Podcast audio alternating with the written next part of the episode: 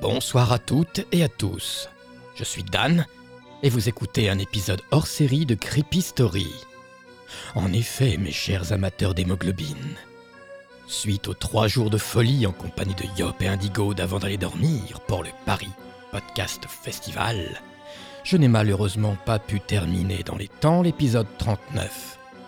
Voilà pourquoi vous allez écouter un creepy chronique plein de surprises et de révélations, ainsi que la version intégrale du Vallon de la Tranquillité, mon hommage à Tim Burton, jadis en quatre parties. Pour vous remercier de votre patience, je vous prépare un épisode spécial Halloween. Assez court certes, mais qui vous plongera dans une expérience sombre et abyssale. En attendant, je vous souhaite une bonne écoute de ce creepy hors série à Dark Moon et Ferris. Elles se reconnaîtront. Et je vous donne rendez-vous très prochainement dans ma crypte pour ne pas fermer l'œil de la nuit.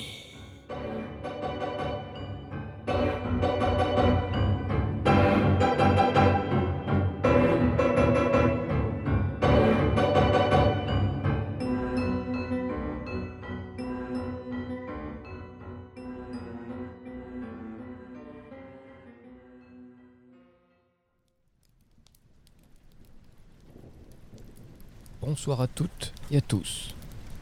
Je suis Dan et vous écoutez Creepy Chronique. Un moment, un tête-à-tête entre vous et moi, pour faire connaissance et explorer mon univers.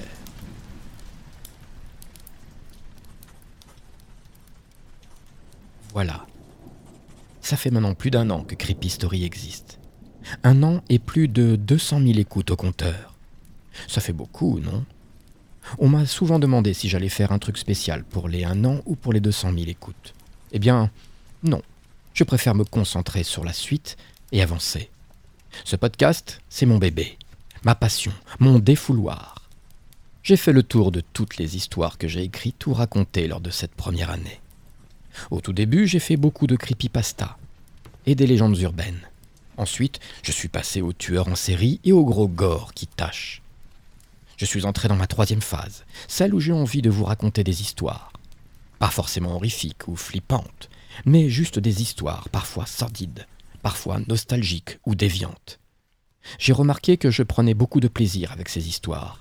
Elles sortent de ma tête facilement et j'en suis assez content. Vous le savez, je n'aime pas les histoires de fantômes, de maisons hantées ou d'esprits mauvais. Mes histoires sont ancrées dans la réalité, et j'y ajoute un soupçon d'horreur, une dose de fantastique, une once de gore. Et voilà, c'est sur papier, enfin, plutôt sur tablette. depuis cinq mois, j'écris toutes mes histoires sur une tablette d'écriture. Ça m'évite de gaspiller du papier. J'adore écrire au stylo. Les mots sortent plus vite que sur un clavier. Dès que j'ai besoin de sortir une histoire de ma tête, je l'écris. Je la relis, je fais des rectifications, j'ajoute, j'enlève des choses, puis j'enregistre et je monte dans la foulée. Ensuite, je rajoute la musique puis les bruitages et je mets l'épisode en ligne. Il me faut une semaine pour tout faire. J'essaye toujours d'avoir trois ou quatre histoires d'avance. Je dois avouer que ce n'est pas toujours facile. Voilà pourquoi je réfléchis sérieusement à un épisode tous les 15 jours. Ça me permettra d'écrire plus et de m'occuper de mes autres projets. Mhm. Oui, c'est le bon moment de vous en parler. En plus de Creepy Story, j'ai trois autres podcasts. Un sur la cuisine street food, ma grande passion. Un avec mes enfants et un dernier où je dépose toutes mes idées et mini-podcasts inclassables ou écrits pour des challenges. Si ça vous intéresse de les découvrir, je vous mets les liens en description de cet épisode. En ce qui concerne Creepy pas de panique. Je vais continuer à le nourrir, à le couver. J'ai encore plein d'idées et d'histoires terrifiantes à vous offrir. En revanche, viendra le jour où je devrai m'en éloigner. Peut-être le céder à quelqu'un qui voudrait bien s'en occuper, prendre la relève. Je pourrais rester producteur et monteur. J'aimerais bien m'occuper un peu plus de mes autres podcasts. Mais ne vous en faites pas. Pour le moment, je continue avec passion et détermination. Je suis un grand fan de films, de jeux et de littérature d'horreur. Donc pas question de tout abandonner du jour au lendemain. Je me sens bien parmi vous. Je n'ai pas envie de vous laisser tomber. Et puis, suite au live Twitch avec Yop et Indigo, j'ai décidé de me montrer. J'ai longtemps hésité à le faire. Je voulais rester un personnage fictif, Dan.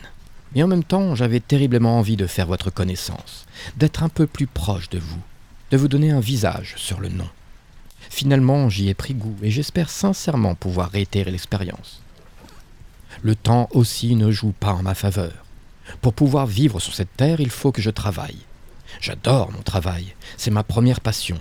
Je suis... Non, je ne vais pas aller jusqu'à vous dire quel est mon métier. À moins que vous n'écoutiez mon podcast sur la street food, j'y laisse des indices.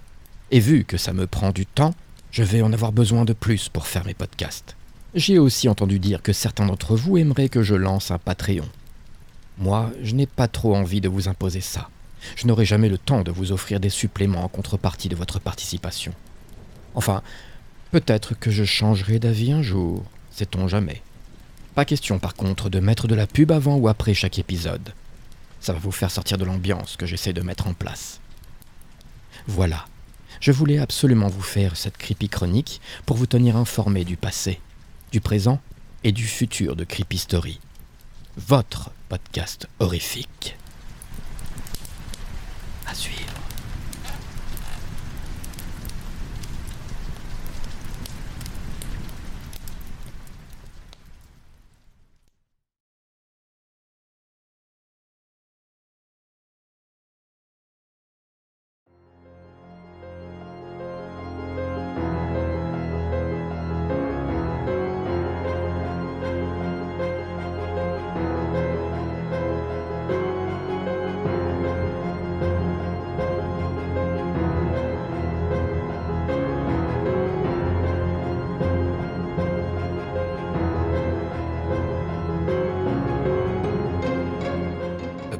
À toutes et à tous. Je suis Dan et vous écoutez un hommage sonore. En effet, j'ai eu l'envie de vous offrir ce petit récit en quatre parties afin que vous passiez tout de même les vacances à mes côtés. Vous me manquez énormément. Voici donc un hommage à Tim Burton que j'ai intitulé Le Vallon de la Tranquillité.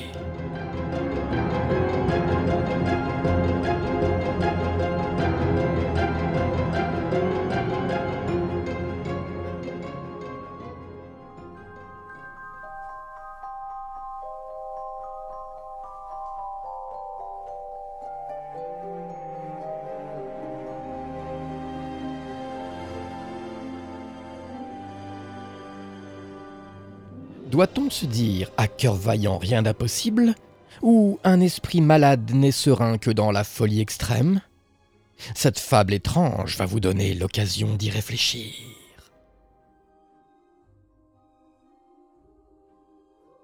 C'est arrivé lors du retour à la maison. Déjà dans la voiture, il y pensait beaucoup, mais maintenant qu'il était dans sa chambre, il en était certain. C'est vraiment ce qu'il voulait être. Beaucoup de gens ne savent pas ce qu'ils voudront être plus tard, mais lui, oui. C'était ancré au plus profond de son esprit, et rien ni personne ne pouvait l'arrêter à présent. Il sortit de sa chambre, dévala le grand escalier qui menait au salon, prit à droite dans le corridor, ouvrit la porte d'entrée, pénétra dans le garage, prit son vélo, monta dessus et descendit à très grande vitesse la côte qui menait chez lui. Soudain, il mit ses bras tendus à l'horizontale, lâcha les pédales et se mit à pousser un cri de joie intense. Ce fut le panneau publicitaire en bas de la rue qui le stoppa net. Résultat, quatre dents arrachées, son petit nez cassé et un monstrueux hématome sur la pommette de la joue droite. D'instinct, il se regarda dans le miroir du guidon de son vélo et, un peu déçu, il se dit qu'il fera mieux la prochaine fois. Et c'est avec un sourire baigné de sang frais et carmin qu'il rentra chez lui, joyeux, retrouver sa maman. Étrange, n'est-ce pas? Mais pour comprendre le geste incohérent de notre jeune ami, faisons ensemble, chers amis, un petit saut de huit heures dans le passé. La maman du petit Germain, huit ans, avait décidé d'emmener son fils dans une fête foraine. Une fois arrivé, Germain voulut tout essayer, tout faire, tout voir. Il y avait le train fantôme et son déluge de cris terrifiants, la grande roue dont la hauteur offrait un panorama éblouissant, le grand huit filant à vive allure, et plein d'autres manèges tous plus fascinants les uns que les autres. Et puis, il y avait cette petite tente improvisée tout au fond de la foire dans un recoin feuillu, et qui n'apparaît que si l'on y porte bien attention. Germain l'avait remarqué, lui. Il prit sa mère par le bras et la tira de force à l'intérieur. Et là, là, ce fut le choc, la révélation ultime, l'ultime but de sa vie. Là, devant lui, s'étalait une horde de créatures étranges, de choses bizarres. Certains étaient grands, d'autres plus petits. Certains étaient debout, d'autres assis ou à quatre pattes. Certains étaient d'un blanc laiteux, d'autres couverts de poils. On les nomme monstres ou créatures, ou bien encore erreurs de la nature. Mais la véritable appellation est phénomène de foire. Germain s'approcha de l'un d'eux. C'était un enfant d'à peu près onze ans avec une excroissance bicéphale en guise de frère. Germain s'approcha plus près encore. Il pouvait sentir le souffle odorant de ce garçon étrange. Germain lui dit bonjour. L'enfant lui répondit d'un geste de sa première tête. Germain voulut lui parler encore, mais le gérant du show intervint à ce moment-là. Il lui dit que pour une visite guidée, il fallait payer. En entendant cela, sa mère voulut partir de cet affreux spectacle, mais Germain, après moult pleurnichades et supplications, arriva à ses fins. Sa mère accepta de le laisser visiter le show, mais elle l'attendra dehors. Elle lui donna de l'argent et sortit de la tente. Fier de lui, Germain mit les précieuses pièces dans la main droite noueuse du forain. À partir de ce moment-là, la visite pouvait enfin commencer. Le forain emmena Germain dans un circuit de visite guidée. Le tour commença avec Silvius, l'enfant léopard. Il était né avec une fine fourrure et une dentition surdéveloppée. Il y avait aussi Carlos, l'homme éléphant qui, dans le ventre de sa mère, a subi un accident. Celle-ci, pendant un voyage en Afrique, s'est fait écraser par un troupeau d'éléphants sauvages en furie. Malheureusement, elle n'y survécut pas. Mais son bébé, lui, naquit avec de très sévères malformations physiques qui poussent sa ressemblance avec un pachyderme à son paroxysme. Et puis, ce fut le tour de Santos, l'enfant cyclope. Clarisse, la fille sans tête. Léon, le petit enfant huître que ses parents ont abandonné près d'une plage. Pénélope, la femme araignée. Gustave, l'homme tronc. Patrick, dit le farfadet des bois, car une étrangeté de la nature l'a doté d'une couleur de vert fluorescente. Diana, la petite fille cochon. Trudy, la célèbre femme à barbe. Claudio, l'homme le plus petit du monde. Seulement 12 cm de haut. Paul et Paula, les jumeaux siamois réunis par le cou. Sadia, la femme gorille. Igor, l'homme loup-garou. Et enfin, le clou de la visite, Gustavio. L'enfant sans dessus-dessous, dont tous les membres sont placés dans un ordre aléatoire. Germain exultait. Il n'en pouvait plus. Il voulait leur ressembler, être des leurs, devenir un monstre de foire, comme eux. Juste avant de partir, il alla voir Gustavio en cachette. Il voulait savoir comment faire pour les rejoindre, mais la seule chose que Gustavio lui dit était qu'il était fou et qu'il ne savait pas de quoi il parlait, car pour lui, être un phénomène de foire était la pire chose qui puisse arriver à un enfant. Pas de vie, pas de joie, pas de jeu, rien à faire comme tous les autres enfants normaux. Mais Germain fit fi du discours de Gustavio et lui jura qu'il sera l'un des leurs d'ici un an, et qu'il prendrait à coup sûr sa place de monstre numéro un dans le chapiteau. Sur ce, il alla rejoindre sa mère et tous deux partirent pour la maison. La suite, vous la connaissez déjà. Après ce petit accident volontaire, Germain passa plus de deux heures chez le médecin pour essayer de soigner ses blessures. Sa mère ne comprit rien de tout cela. Le médecin lui dit que les blessures de Germain étaient irréversibles. Sur ces mots, Germain poussa un cri de joie à l'idée que les traces et les marques allaient rester à jamais gravées sur son petit visage. Tout cela, mes chers amis, annonçait le début de sa douloureuse mais jouissante transformation vers son futur lui. Deux semaines plus tard, Germain tenta une nouvelle fois son aventure en vélo, mais cette fois sa chute fut moindre. Une écorchure au genou et une autre au front. Lamentable. Déterminé et borné, il recommença la semaine suivante et ainsi de suite durant un mois plein, sans jamais avoir le moindre escar ou la moindre cassure. Sa mère, soucieuse du devenir mental de son garçon, alla consulter un psychologue réputé pour être le meilleur guérisseur d'enfants, dit perturbé, car pour elle, son fils l'était, perturbé. Il lui conseilla un asile pour très jeunes personnes en difficulté. Bien sûr, Germain était contre cette idée, car il n'avait pas encore fini sa transformation. Mais les mères sont très fortes, et elles arrivent toujours à leur fin. Tu dois sûrement le savoir. Et c'est ainsi que Germain se retrouva dans un endroit appelé la clinique du Vallon de la Tranquillité. Clinique pour ne pas dire asile psychiatrique. Là, on attribue à Germain une chambre toute blanche et immaculée. Un espèce de survêtement blanc et immaculé. Une paire de chaussons blancs et immaculés. Et tout un tas de choses blanches et immaculées comme le reste de l'établissement. Le seul endroit qui n'était pas blanc et immaculé, c'était le petit parc tout vert qui se trouvait derrière le centre. C'est là qu'il les rencontra pour la première fois. Il avait eu du mal à s'adapter, mais après les avoir connus, il savait que sa vie allait changer. Ils étaient six. En vérité dix au début, mais quatre d'entre eux s'étaient suicidés ou étaient partis du centre, dont un dénommé Léon. Ils, c'étaient les irrécupérables, les nantis, les maboules, les laissés pour compte.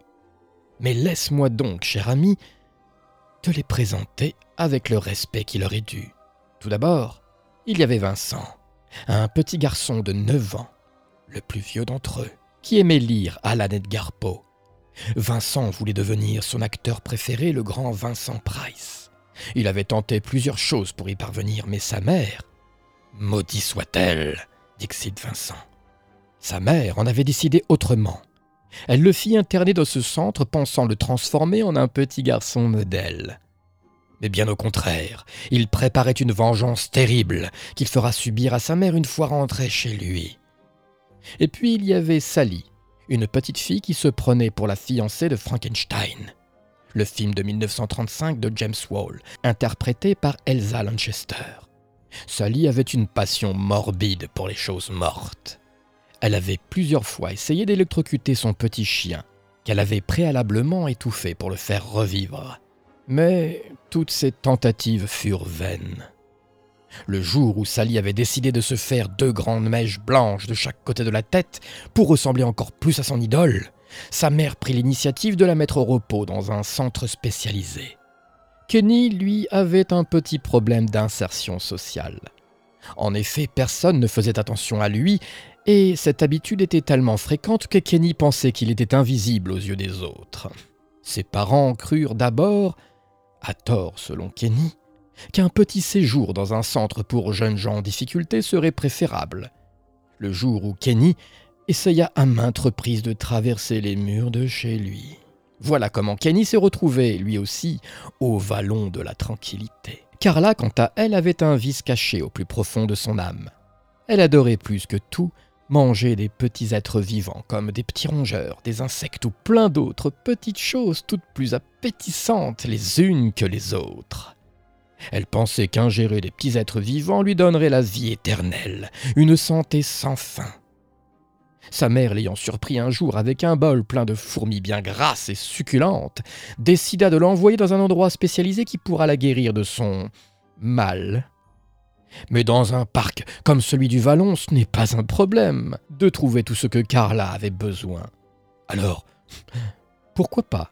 C'est au tour de Richard. Lui a découvert que l'électricité était son ami le jour où il mit ses doigts dans la prise de courant de chez lui et qu'il adora ça. Il adora tellement qu'il mit tout son quartier dans le noir le plus total le jour où il apposa ses mains sur le générateur qui alimentait tout le pâté de maison en électricité. Étrangement, il n'y eut aucune séquelle. Mais sa mère crut bon de l'enfermer dans un centre où il pourrait être guéri de son étrange passion. C'est en arrivant au vallon de la tranquillité que Richard put apercevoir le générateur d'électricité, qui pourrait bien être son nouveau compagnon pendant les temps durs. Et enfin, voici Laurie. Le jour où sa grand-mère décéda, Laurie eut le don, selon elle, de voir et de parler avec les morts.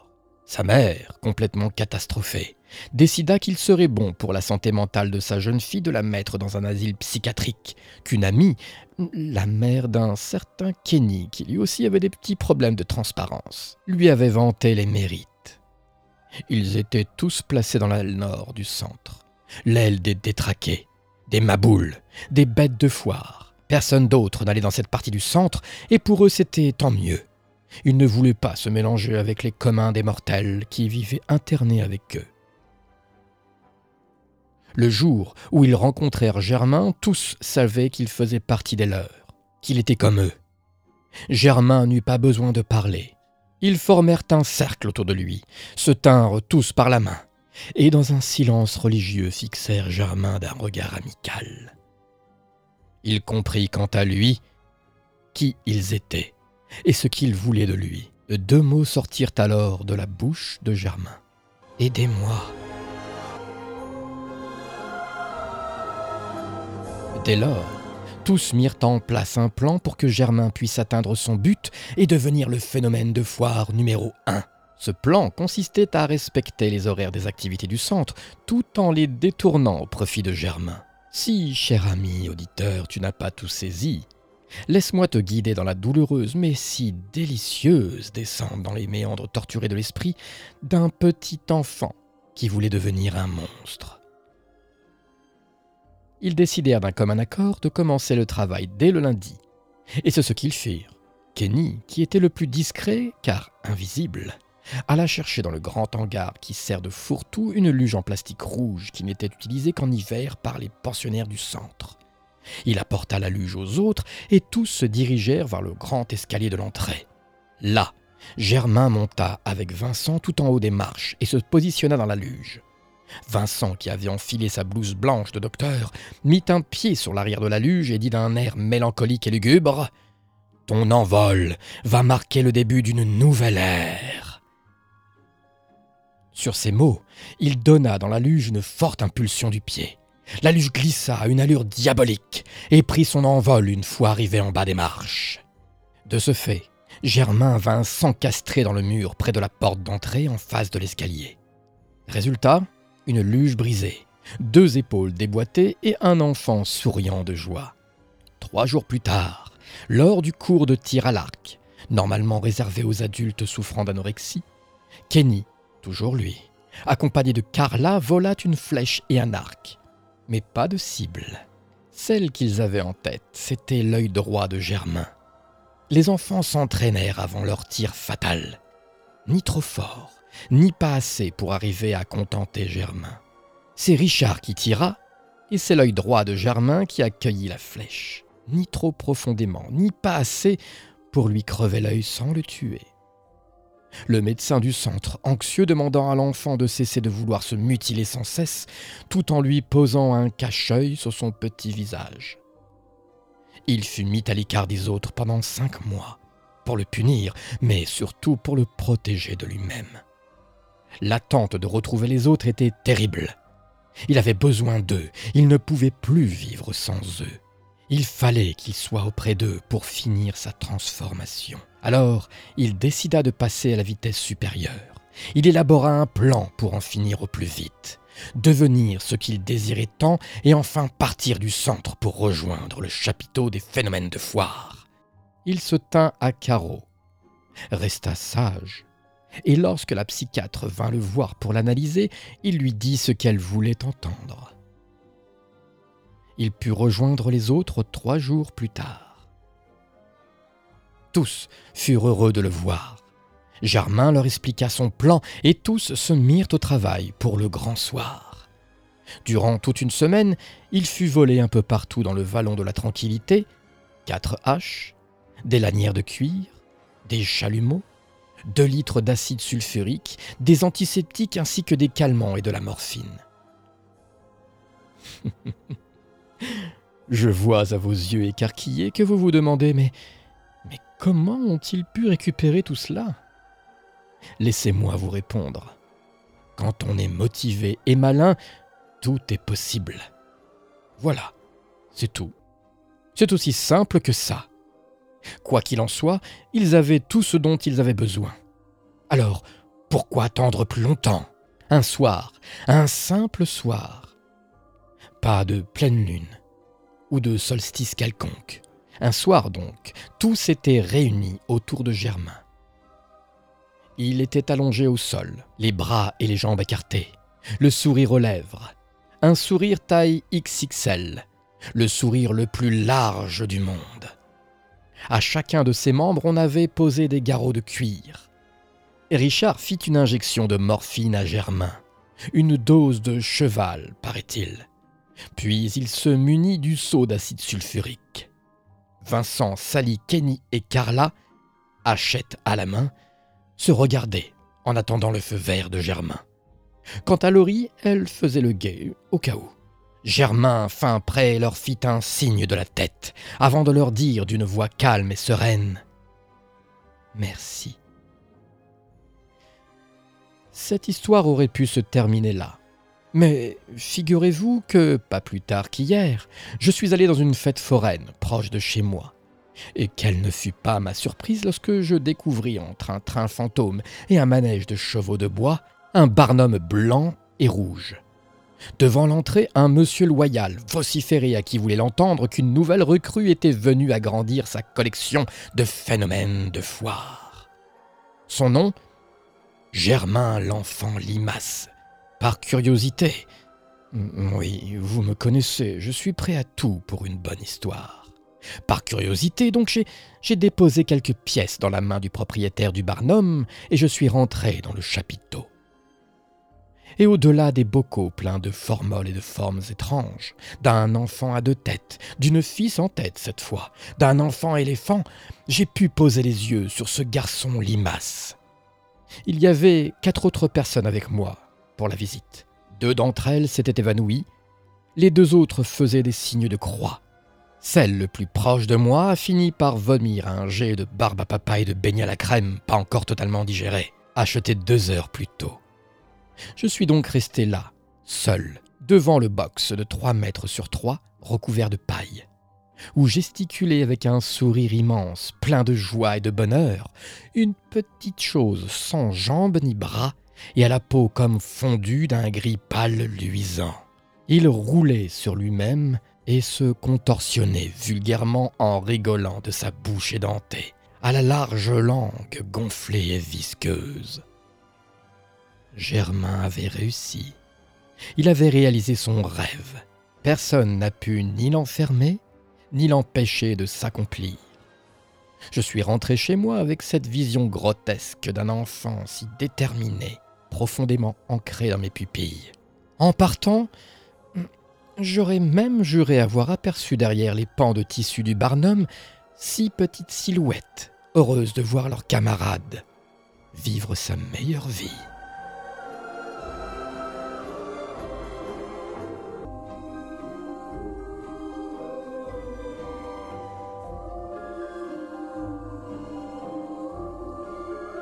J'espère que cette petite incursion dans le monde d'un de mes artistes préférés vous a plu.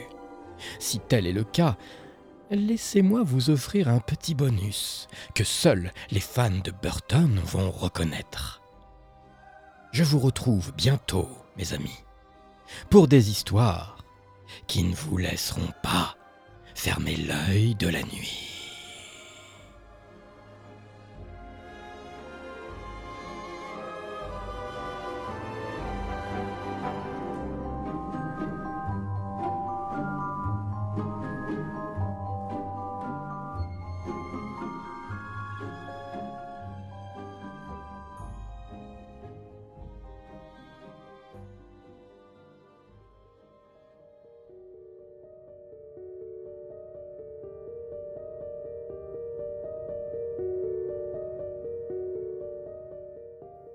Voici Vincent Dupont, il vient d'avoir sept ans.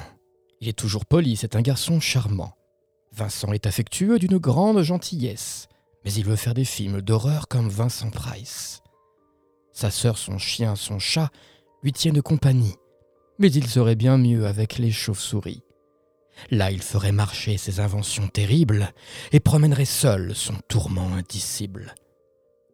Quand sa tante vient le voir, Vincent est tout sourire. Il veut pour son musée la plonger dans la cire.